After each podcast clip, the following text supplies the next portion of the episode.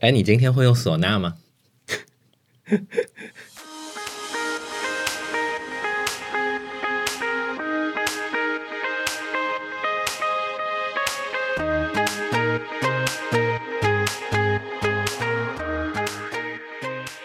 干货会过期，潮货会发霉，只有湿货历久弥新，温润你心。大家好，欢迎收听两周更新一期的 Anyway 点 FM，我是李阳。我是这期开头不会用唢呐的姐姐。我们是一档在 Apple Podcasts、网易云音乐、小宇宙以及其他泛用型播客客户端播出的设计、生活美学、数码科技相关的电台节目，欢迎关注。此外，我台不定期更新的播客副厂牌 Whatever 点 FM 也一样欢迎大家关注。嫌电台更新太慢，访问 Anyway 点 News，随时掌握新鲜科技资讯和当下的有趣设计。然后向您介绍我们升级了多久了？一年多了是吗？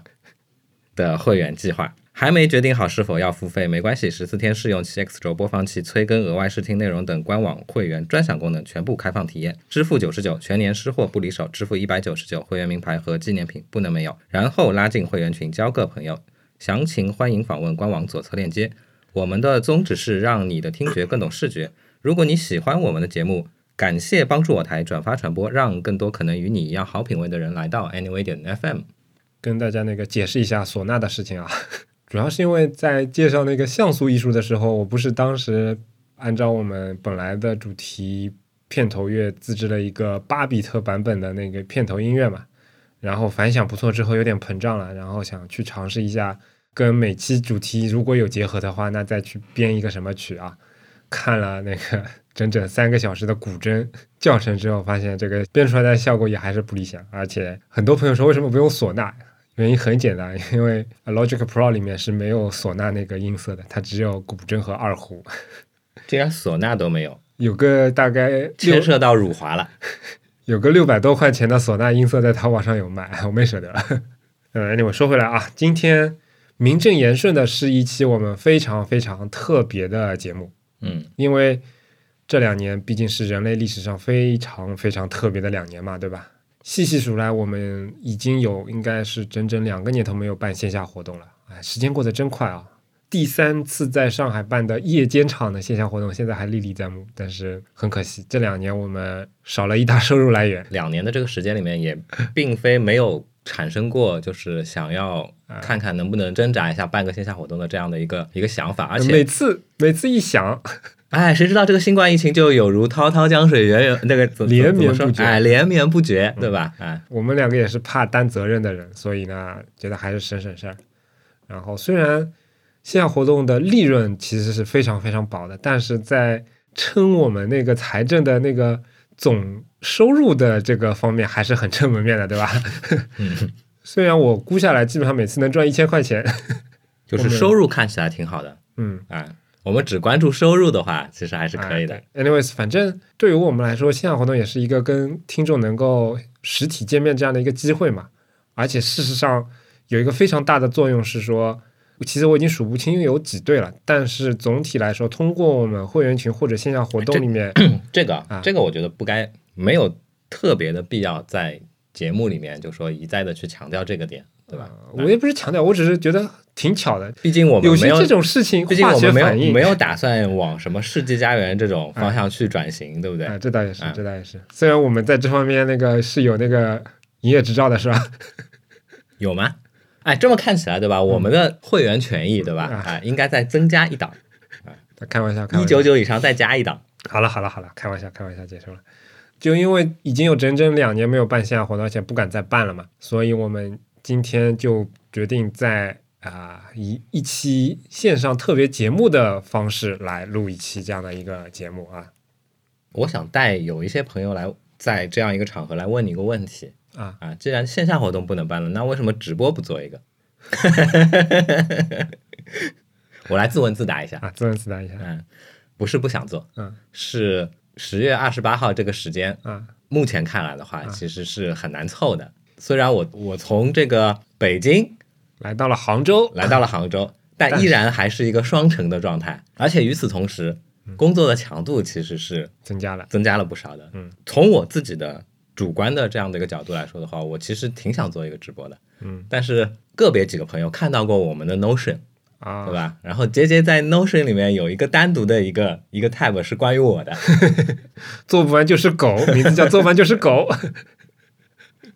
就是因为种种原因嘛，拖欠在我身上的各种各样的债其实是越积越多，罄竹难书。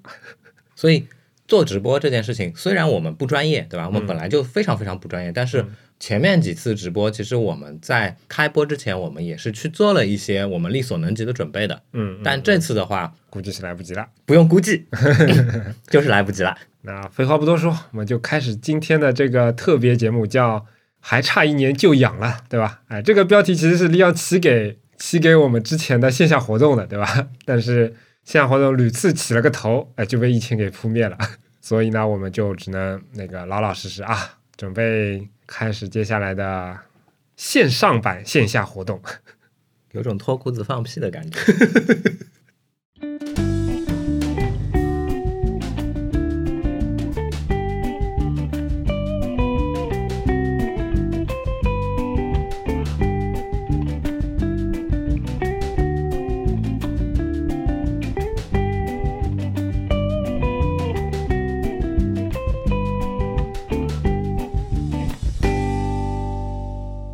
正跟苹果的发布会一样嘛，对吧？我们上来总归要列一些数字，交代一下过去一年做的事情，对吧？这次的所有的统计的口径不采取那个自然年，而采取从我台生日，也就是去年呃五周年生日，二零二零年十月二十八号之前到今年十月二十八号之前，嗯大致是这样的一个范围啊。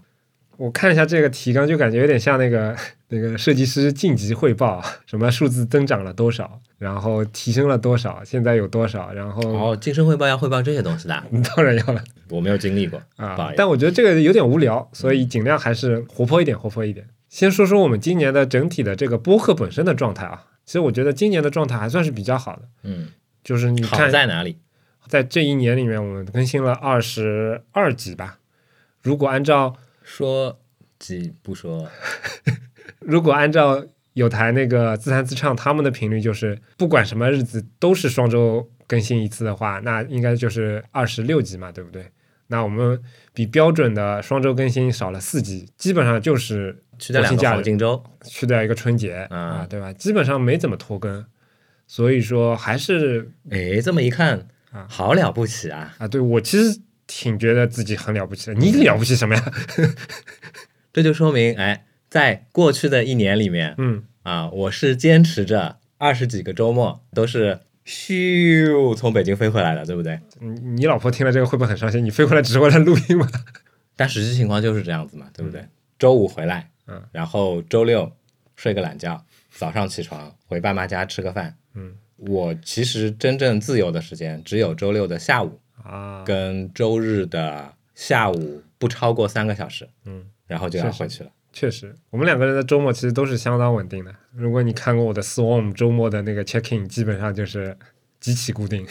啊，那个说回节目啊，反正二十二集播客总时长我统计一下，二十一点五个小时，就是每一集一小时不到一点，五十五分钟到六十分钟这样子的一个时长，嗯，做出了一种惯性来了。就可能每次录音的时候，就是不到一小时，我们就拿 opening 跟 ending 凑，哎，你不要这么说，实在不行加 BGM。不是这样的，好吧？我我本来是想说，其实我们现在录音的时候不用特别去掐秒表，但基本上录完音，最后剪出来总归是在一小时上下的。我不会像你，我基本上不会像你以前那样，那个 BGM 什么当中凑个四十秒钟啊、一分钟啊没都没有的事情，好吧？我都是二十秒钟左右的。我澄清一下，我不是为了凑时间，我是觉得那段旋律，对吧？哎，你如果放太少的话，就有一种就是 尿尿尿到一半，生理上不适的感觉不。要这么重口，不要这么重口，好吧？我今天有很多数字要要那个要垒的好不好？然后每次这种统计这种东西的时候，都有朋友来问一个问题，但是我总是回答不出来。嗯就比如说到现在为止，播放量最高的是哪一期，或者说你今年播放量最高的是哪一期？呃老实说，这是一个非常非常难统计的一个事情，因为首先第一，我们在不同平台都有他们的播放的统计方式是不一样的。嗯然后有些平台，比如说苹果的统计平台，以及所有的泛用型呃标准的泛用型播客平台，它都没有输出这种播放统计的那个数字。然后在苹果的播客后台呢，其实你能看到一些非常详细的数据，但它基本上也不是一个可以跟其他平台去互相统计的这样的一个数字。然后再加上可能还有我们自己官网啊，以及其他的一些播客平台，就你要统计一个完整的数字，其实非常难嘛。嗯但我基本上只能草草的按照我们官网上面不同那个播客聚集的它的一个那个详情页的阅读量来大致统计所有的这些播放量或者点击量。我觉得其实有一点点比较心寒的事情，就是说，按照我的统计，今年这个统计范围时间里面，点击率最高的两集播客基本上都是偏功利型的播客其实我觉得我我我我还是能够理解的，啊，因为这是一个每个人都现在也是处在一个行业寒冬嘛，对吧也？是，反正基本上一期就是那个虚假设计师简历鉴别止不了难，然后还有一集就是大龄设计师线上遭冷遇，就是我那个换工作的那一期。啊、其实我想从就是侧面再表达一个观点啊，嗯，现在互联网行业的确是迎来了一个小冰河期，没有前几年那么就是就泡泡吹的那么大了，然后大家看起来就说向上的空间那么大，嗯。而且同行与同行之间互相倾压的这样的一个一个态势的话，其实也是越来越严苛了，对不对？嗯？其实面对这样的情况的时候，不妨把眼光往周边看一看，譬如说来来汽车行业呀，我操，原来等在这儿。对不对？哎如如果对汽车行业有兴趣，并且想去杭州的话，可以找利昂。嗯哎，上海也招，上海上海也招了。嗯哦，好吧。然后说到前面也说到那个播客平台嘛，我觉得这其实我觉得是我们比较古怪的一点啊。就如果你去关注其他的一些同类型的播客，你会发现，其实现在播客平台也是非常非常多的嘛。但总体来说，我们入驻的平台真的非常非常的少，尤其今年还又少了一家。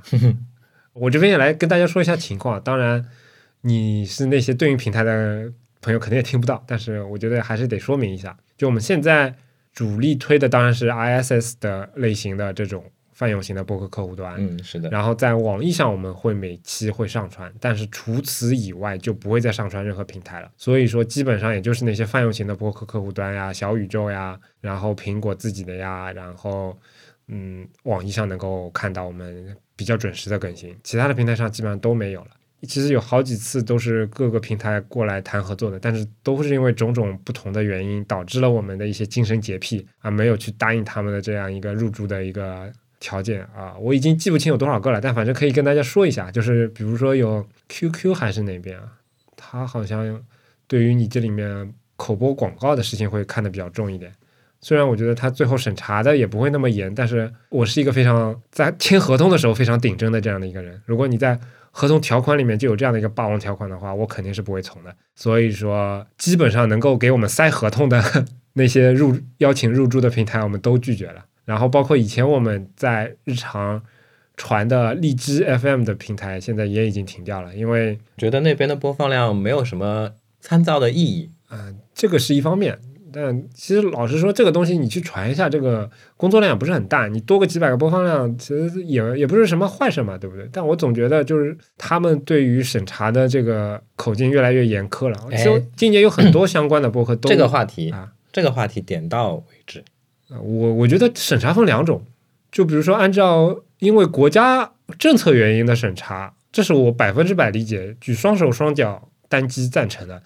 但是我感觉另外那种只是为了掐掉你的在其他平台的露出的这种审查，我觉得是一种非常非常小家子气的行为，尤其是荔枝啊，算了算了，不展开了啊、反正就是现在能够基本上能够听到的平台是比较少。不过今年有一个东西比较有意思，就是就最近湖南那边的有一个电台，那这个电台是指实体的电台，就是调频的那种传统式的电台。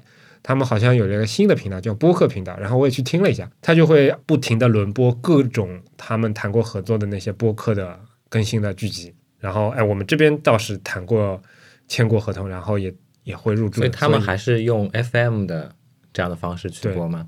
对，当然就是有类似于像上上海调频不是有阿基米德那个平台嘛？嗯你用上这个，但阿基米德是 App 嘛，对吧？它还是用它还是用流量的方式在。它那边也是可以用湖南那个电台的那个 app 去听的，但它其实主要还是一个实体的无线电电台的这样的一个形式播出的。倒还挺有意思的。啊，我觉得挺有意思的。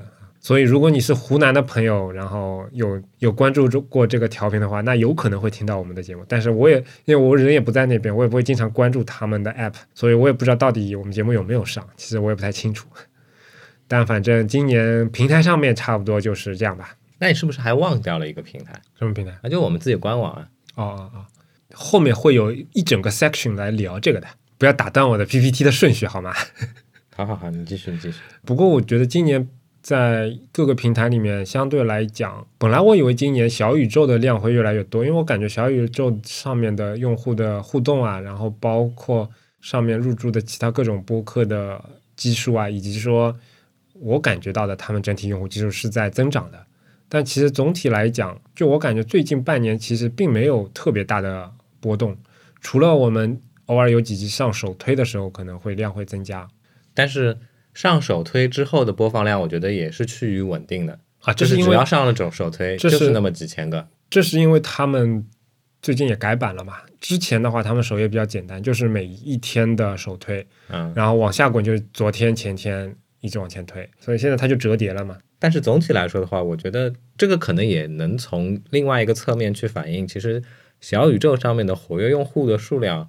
也没有我们想象的那么多，对不对？嗯，可能也是跟我们的话题类型有关。我关注过其他一些，就说更加泛的一些话题的播客，嗯，上手推的，只要它不是那些头部的播客的话，基本上也就是这个播放量。确实，这个我我也观察过，的确是这样。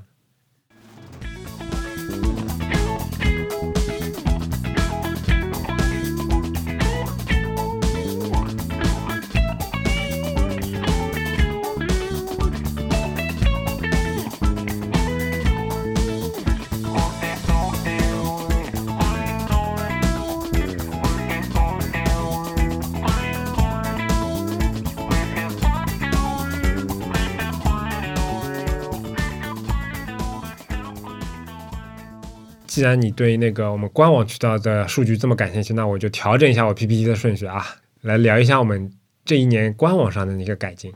可以说一下我跟利昂的分工啊，就好像没什么分工，反正分给利昂的他也没做完，所以基本上除了他来录一下音之外，所有的事情都是我做的。哎，我持保留意见，持保留意见。行，呃。那反正有一点是肯定的，我们官网这边是我基本上全权在负责的，因为我也是把这个作为一种爱好嘛，这也是一个我学习 HTML、CSS 相关技术比较唯一的这样的一个地方了。时不时的迭代啊，更新一下我们官网上的一些设计啊，然后包括它的一些功能啊。今年下半年的话，我们的播放器我改动的比较少，但是在今年上半年的时候改动还是比较大的。老实说，现在我觉得还是挺满意的。基本上还是一个比较功能比较全的这样的一个类似于一个 web app 这样的一个形式的。主流的播客播放器该有的功能它都会有，比如说前进后退，比如说倍速播放，哎，那种人比较讨厌的，对吧？今年也加了那个直接下载的功能呀，以及各种卡片的一些切换呀，等等的。而且，如果你一直是我们的老听众，并且也偶尔使用我们 X 轴播放器的朋友，可能会注意到，就是现在每一期它的图文并茂的卡片会更多一点。嗯，这是一个对我来说是有一个正向反馈的这样的一个工作，因为我的确能在后台数据里面发现 X 轴播放器的使用率会比以前有明显的提高。以前的话，一天大概可能就一两个人会听完所有的一期节目这样的非常短的时长，但现在它可能会有翻大概两到三倍这样的一个时间。然后在这一年里面，它总共的使用时长是一个大概我统计一下是十万分钟左右，算下来就是连续不停的播放大概七十多天。这对于一个互联网产品来说，这个量是咪咪多多小。但我其实自己还是非常有成就感的，因为这是一个付费用户才能使用，并且这个使用场景其实并不是非常主流的这样的一个情况下，能有这样的一个成绩，我其实自己还是挺沾沾自喜的。说明还是有朋友会用这样的一些一些功能。其实每一期节目发布之后啊，我都会去第一时间的去看一下我们官网。嗯，然后不出意外的，就是当我去访问官网的时候，我们那期节目下面已经有评论了。而且我发现最近几期的话，其实并不是以前的那几位，就是固定会在官网上评论的朋友，嗯这个其实是会让我觉得很开心的。对对对，啊因为这个以前我们节目里也提到过，就是你会明显的发现，听众们的在听你节目的这样的一个不同的阶段，会呈现不同的不同类型的听众，对不对？嗯我觉得这也很正常。做播客这件事情本身在互联网时代的话，它就是一个不合时宜的事情。虽然这两年播客元年吹了几年了，去年应该是去年，今年风头已经过了吧？嗯，对对对，今年吹元宇宙嘛，啊，对对对对对，反正自从吹播客元年开始，嗯好像播客这个东西成为了一个互联网领域里面不那么边缘的嗯存在了。但其实实质上它还是挺边缘的。那个互联网的风口真的是难以捉摸，嗯，怎么说？它不是一种渐进式的发展。嗯假如汽车啊或者其他的一些高新真正的高新技术行业里面，你会发现它可能可能在某一阶段它技术发展噗一下子更新上去了，但是剩下时间总归是技术难点一个一个解决，然后新的东西就是一个一个在这个基础上慢慢提高的。但是你看互联网的风口都什么一会儿什么区块链，对不对？有点不着边际，到现在其实都没有非常非常完美应用的这样的一个东西。然后突然之间，对有播客这样的一个东西，但是播客是一个年代又非常古老的，然后嗯形式又非常旧的，甚至它在收听使用方式上是一个基本上普及难度为零的这样的一个一个东西，对吧？嗯那突然间又变成元宇宙，元宇宙这是一个需要无数播客、需要无数文章、需要无数杂志、需要无数电视视是把这个概念卖给普通消费者的这样一个东西，而且还卖不清楚。对这之间的跳跃，我觉得就很、我就很奇葩。我最近其实是看了非常非常多的跟元宇宙有关的嗯文章嗯，然后评论，嗯但是我可以很负责任的说，我看到的所有的这些文章的作者，没有一个是真正把元宇宙是个什么东西讲清楚的，或者说，他本来就讲不清楚，对啊，或者说以 Facebook 为主的，现在在推元宇宙的嗯。这个概念的这些公司，他们在做的事情，跟以前的 MMORPG 的差别是什么？嗯，我们不展开，不展开，不要讲元宇宙这种东西。说回我们那个官网啊，然后今年另外更新的一个功能是我们的催更功能啊。其实以前每次线下活动的时候，我都会提到这样的一个功能，因为我觉得这是一个无心插柳柳成荫的这样的一个东西。呃，如果最早了解我们做这个功能的初衷的朋友，可能会知道，就是这也源于之前网上的一些梗嘛，就是用户点一下催更，然后然后主播就会收到通知，然后甚至说以前有说什么用付费来催更啊这种这种形式嘛，对吧？所以我当时在我们的官网上做了一个功能，就是当你用户在那个网页上点了一下按钮之后，我的手表以及我家的闹钟就会叮叫那么一下。我本来觉得这纯粹是一时兴起的这样的一个功能，所以说我指望它的使用的曲线可能就是非常一开始大家都来试一下，然后就基本上没有人试了。但是经过屡次改版啊，包括今年给那个催更页面加了一些我们当前播客制作进度这样的一些曲线之后，嗯，其实这个万万没有功能的想到这件事情就是催生了你要迭代掉你的 Apple Watch 三代的这个速度了，是吗？也没有也没有也没有，反正这个功能的使用频率非常的平均嘛，嗯。基本上我统计了一下，这一年里面大概被催了七千一百四十三次，也就是说平均每天我的手表亮二十次这样的一个频率。哦，那还好吧。啊，还好还好，不会影响它的那个手表的续航。其实我接下来想继续更新的一些内容，可能包括在催更上加一些更额外的功能，比如说小尾巴呀，就是类似于微信拍拍拍的那个小尾巴这样，大家可以写一些自定义短语之类的。嗯，然后再说一下我们另外一个官网上比较主要的功能——安妮微时吧啊，今年其实对它的布局也做了比较大的那个改进，可以跟大家说一下这个改改版的初衷啊。哎，我操，越来越像那个晋级汇报了。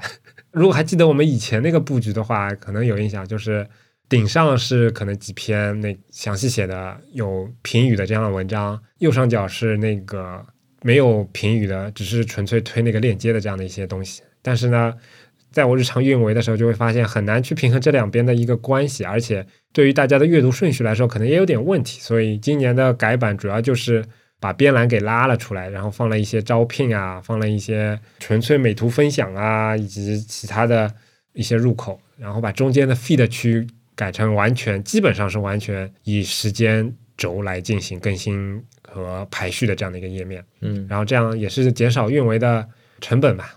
尤其今年把我们的时报的邮件也进行了改版之后，又增加了评论之后，总体来说使用人数还是非常平均的嘛。啊，这个是晋级的时候比较弱的。口气比较弱的一一个部分开始展现了，就是其实数据上没有什么大的提升，但是对这个用户的这个情感化上面的这样的一个纽带的建立，其实是啊，你看这个就是那个晋级演讲时候比较成功的这个案例啊，就跟你抛一些那个假大高的那种 这种词，对吧？其实我真的是挺喜欢，就是说我们时报增加了评论这样一个特征的，嗯。呃，虽然到现在为止评论上线几个月，大概也就只有两百多条评论，而且大部分还是我自己的评论，也还是不错了。因为它的入口其实藏的比较深嘛，嗯，你要在每一期下面手动打开那个面板才会才能进行留言或者阅读别人的留言。但是总体来讲，这还是一个增加互动的一个机会，而且很多评论我觉得还是挺有意思的。因为我一直都挺怀念以前看那个 Diggy。然后，哦，然后呃，有一 Dick 啊，OK OK，有一段时间，国内有一个跟它形式类似的一个网站，叫做叫做什么抽屉什么什么，我不知道你有看到过吗？有看到过。对，网摘类型的这个网站，其实对于无聊的时候去拓展自己的一些认知，我觉得还是有挺大帮助的。确实，就像很多朋友说的，这种网摘现在做这种网摘的人也很多嘛。嗯，其实。很多消息，说实话，我们我们自己做的时候也会有感觉到雷同性还是比较强，因为互联网上现在大家获取信息的难度是越来越低了嘛。是，那太阳底下没有新鲜事。对，就关键不是说这些消息本身，而是说你在这些甄选这些消息时候的一些态度啊，或者说一些评价，或者说大家的一些互动啊，这个会比较有意思。是从编辑的角度来说，编辑去摘选那些已经不新鲜的旧文，然后重新。整合揉捏成一个新的这样的一个网摘的版面，带给我们的读者的话，这个部分可能类似于像 PGC 的过程。但是我们的读者如果在阅读的过程当中，然后他参与了评论，通过评论生成的这部分的这个内容呢？它其实又是一种 UGC 的内容，很多程度上面，我觉得这种网摘类的这样的一些网站或者内容，真正有价值都是那些用户评论的部分。我举个例子，最近我下了班之后，我回去主要的丰富我的这个精神文明的这样的一个手段就是 YouTube。但是呢，我现在养成了一个习惯，我会去认真的去读我看的每一条 YouTube 视频下面的评论。哎，我觉得相当相当有意思。然后说到时报这边，我们还是必须要感谢我们那个时报的现在的正式的主编大人啊，那个 Clue。哎，自从 Clue 加入了我们的这个小小的团队之后，嗯，至少 Anyway 点 News 已经是一个跨国企业了。万一出了那个新闻责任的时候，可以把责任推卸给他，是吧？确实啊，Clue 他相对来讲还是非常的勤劳的。对比利昂来说，对吧？你看利昂到现在为止总共提交了二十六条新闻，科鲁推提交了两百九十三条新闻。哎，但是我提交的新闻，我自己觉得都是经过我严格的筛选的。嗯，谁不是呢？对吧？从总体的点赞比上来讲，利昂是最低的，现在已经掉到九百分之九点六了。好，从这个角度来说的话，我就希望我们这个亲爱的阅读 Anyway 点 News 的读者们，对吧？哎，大家不要抱着只看科技类的。对吧？数码类的相关的这样的一些文章的这个初衷来到我们这个网站，你你你也别说，现在推这些内容的人最多的也不是你，好不好？你的基数太低了，主要，所以线上版线下活动进行到这里，埋汰了李阳这么多遍，大家应该已经能够知道本台发展最大的瓶颈在哪里了啊？就在于这个不信任。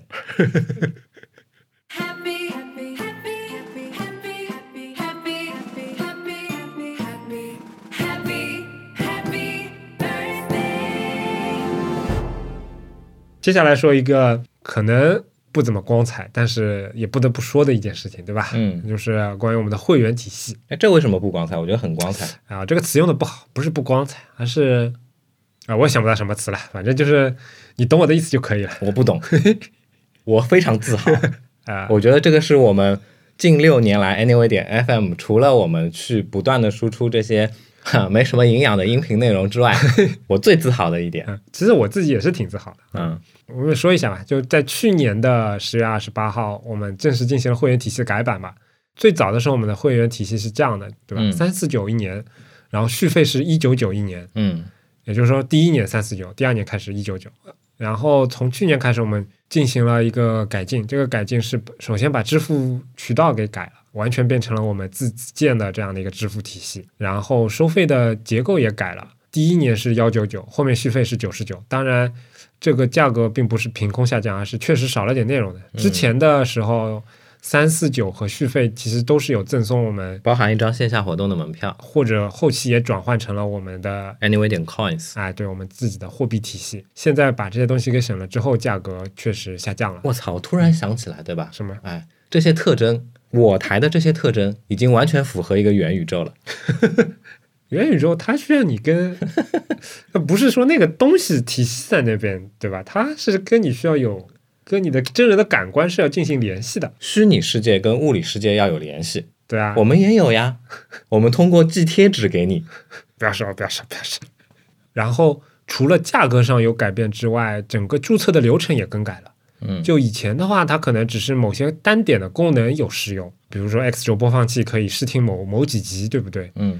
而现在的这个会员体系完全是一个偏互联网工具类产品的这样的一个逻辑，在付费之前可以试用十四天，而且这十四天是全功能的。到了十四天之后，如果你不付费的话，那就只能当普通的一个官网去使用了。那如果但如果你付费的话，那就变成了一个所有功能都可以直接使用的这样的一个方式。做这样的一个改版的初衷，并不是为了降价，而是说能够让更多的人能够体验到我们在这上面花的一些心思做的一些功能。总体来讲，这个改版的目的还是达到了。那也可以跟大家分享一下我们的那个核心数据啊，在这一年里面，也就是开放这个注册功能一年里面，大概有九百零三个人注册了我们的这样的一个网站的会员的账号。嗯，准确的说是会员试用账号。哎，你先不要看下面的数据，你说，你猜猜看有多少人成为了我们的会员？呃，九百多个试用账号啊，一百多个吧？啊，差不多。那个总体来说是转化率是百分之十五点六哦，那比我猜的还要高一些。嗯，总体还可以，我觉得作为一个这样类型的产品的这个转化率，我觉得整体还算不错了。当然，我觉得更让我自豪的一个地方是在于它其他的一些数据啊，比如说现在互联网产品或者说其他的相关产品都强调的，比如说留存率，对吧？嗯。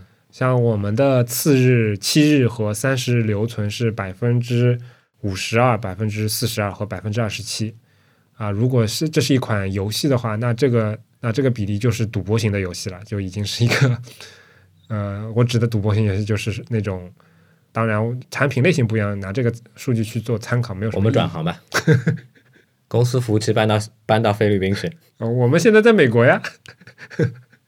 一般来说，其实大部分的网站，比如说我印象当中，Facebook 它的注册之后的留存大概是四十二十和十左右。总体来说，还是我们的这个留存还是不错的。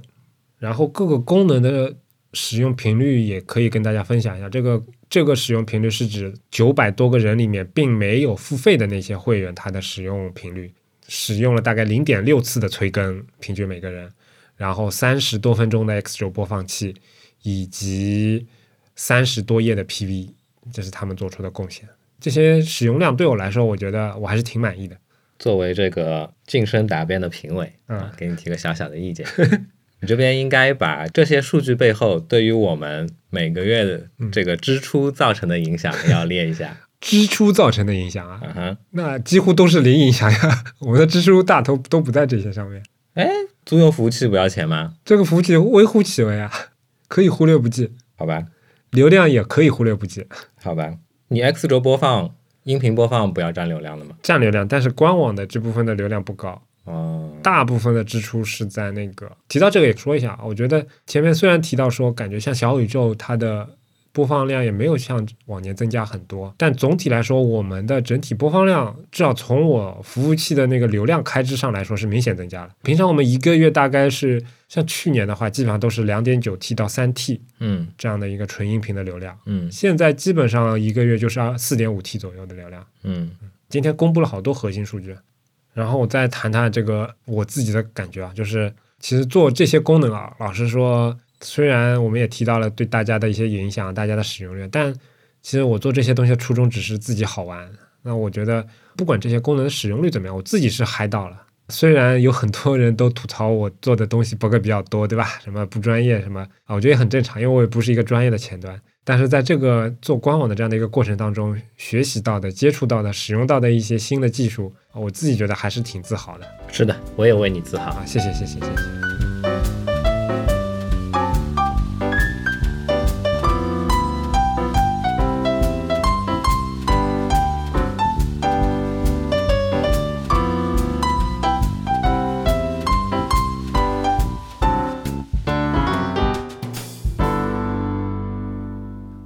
到这里来多久了？二零二零年六月份，这是我们应该比较大规模录过音的第三个录音间了。但我觉得这是我们最纠结的一个录音间，因为其实前两个录音间的它的声音质量比较稳定，嗯，而且它的变量会比较少一点。但是这第三间录音间，老实说到现在为止我都一直不满意。但是我也尝试了各种方法，甚至这第三间录音间因为可控度比较高嘛，所以说这是我改的东西，然后买的设备最多的一个。但其实它的录音质量，我觉得肯定比不上我们之前上一个录音间的那个那个感觉。主要还是回声会比较强一点，但是声学这个东西，至少对我来说，哪怕是摸索了这么长时间，我总还是觉得非常非常的玄学。在我们这个总的投入虽然比以前要多不少，但是总体来讲还是不高的情况下，可能短期内也就只能达到这种水平了。但是在今年比较好的一点是，可能我对于我们音频后期的这种处理的过程也相对稳定了一些。嗯。啊，老实说，我之前输出的声音的响度是不规律的，但是但是最近大半年，基本上所有的音频内容我都是按照苹果现在的一个标准的响度来操作的，也就是出 Pix 大概是负一 dB，然后整体的响度大概是负十六 dB 这样的一个程度，基本上每期都还是非常稳定的，所以说对于我们现在整体的录音的音质情况，整体还算是满意。只不过对于这个房间的回声质量一直不太满意，可以想见，我觉得在接下来，如果啊，如果哪天我发了小财，我还是想再去购置一些更专业一点的吸音设备来做进一步的那个减少回音的处理。等明年，明年你要发财了吗？等明年我我那个南汇的房子搞定了，对吧？邀请 盛情邀请你来。不过在这个房间里面，老实说也留下了一些。比较美好的或者比较痛苦的回忆啊，但这个回忆好像只属于我自己，因为怎么说？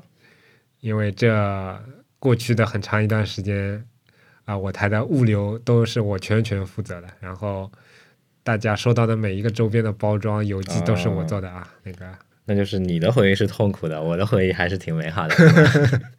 为什么痛有痛苦的一面啊？其实绝大部分都是美好的。痛苦的一面在于今年的那个磁带。我跟你说，如果不知道我们今年愚人节搞了个什么活动的朋友，哎，我可以跟大家那个稍微提一下啊。我们当时开了个玩笑，说我们录了一个 Anyway 的 Mix 的录音带，但其实我们根本就没有录任何录音带，而是做了一些那个录音带形状的贴纸。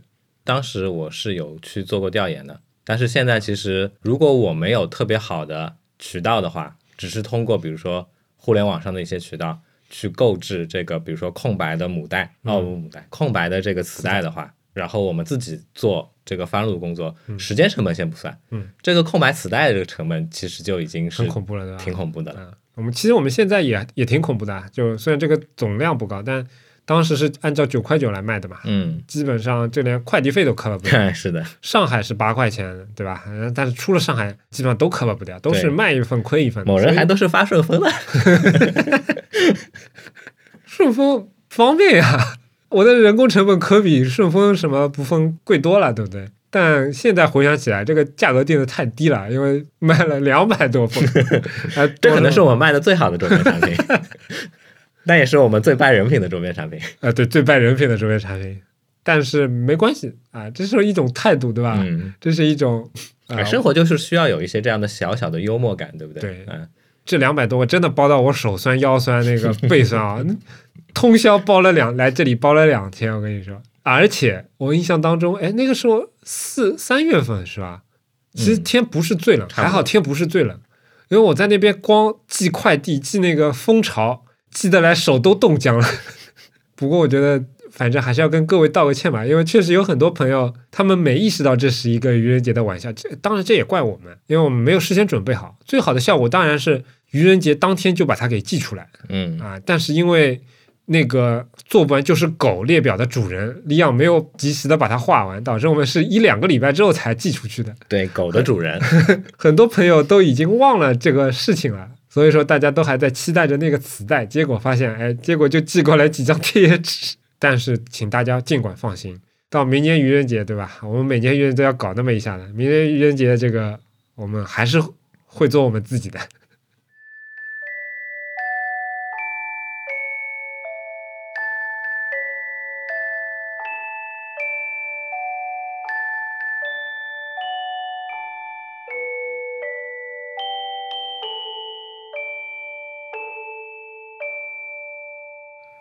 最后来跟大家说一下我们最最最最核心和最最最最敏感的财务数据。嗯嗯，今年又亏了多少？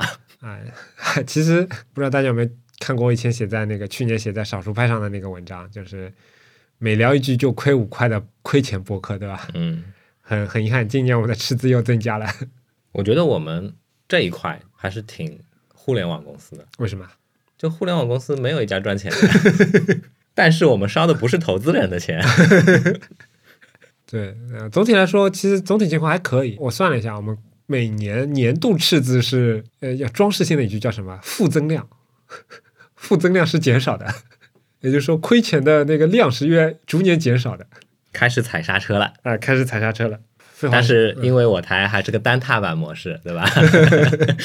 没那么快踩得下来。那跟大家说一下我们今年的这个数据啊，这一整年我们总共是收入是四万两千二百七十二块钱。嗯嗯，这里面绝大部分是来自于那个会员收入，三万三千三百九十七块钱嗯，啊，在这里感谢各位股东大人。感谢各位衣食父母，嗯嗯，然后周边收入是五千四百十五块，哈，里面大部分是自带的贡献。九块九，对吧？呃，九块两百百多份啊，你想想看。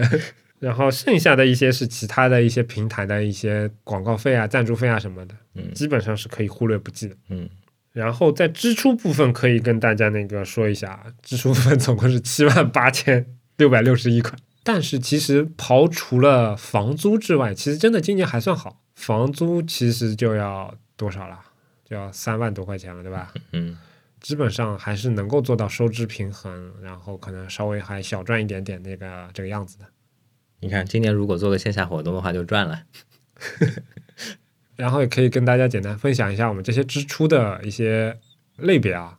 我可以给李阳猜一下，我们要列在提纲里面。最高的肯定是房租，这个我们就不谈了，对吧？嗯，除了房租之外，你猜猜看什么东西比较高一点？快递费嗯，其实不对。有 那个周边产品的制作费用，对，是的，我们现在除了房租之外，最高的就是这些周边产品的一个制作费用。其实今年已经是克制了的。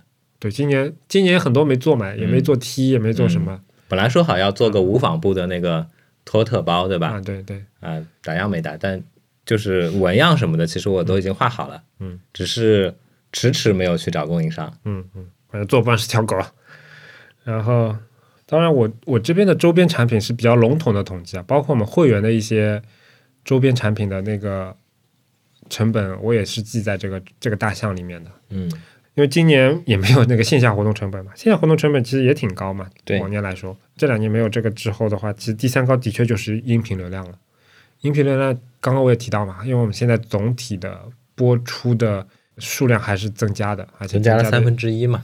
嗯从以前的三 T 到四点五 T，就增加百分之五十了，嗯这还是挺挺显著的增加。然后，如果你熟悉 CDN 的那个费用的话，可以去算一下，这个成本还是挺高的，因为我们用的还是相对来说比较好的 CDN，而不是用其他的一些存储。嗯然后这是一个大头，这是排位在第三的。然后第四的话，哎，其实第四的话其实有点啊、出乎我的意料的。